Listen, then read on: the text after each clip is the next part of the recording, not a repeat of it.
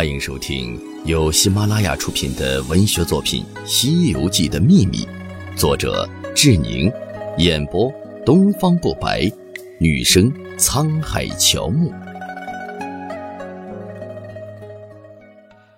第三十四章：青牛精黄眉怪的秘密。《西游记》中妖精的秘密不少，简直是几乎每个妖精都充满了疑问。另一个妖精有更多的疑问，并且也是老君的门下，那就是青牛精。如来佛祖有如此大的法力，为何很顾忌青牛精呢？第五十二回，悟空大闹金兜洞，如来暗示主人公中说：“如来所说，将慧眼遥望，早已知识。”对行者道：“试听结束，欢迎至官方版订阅收听。”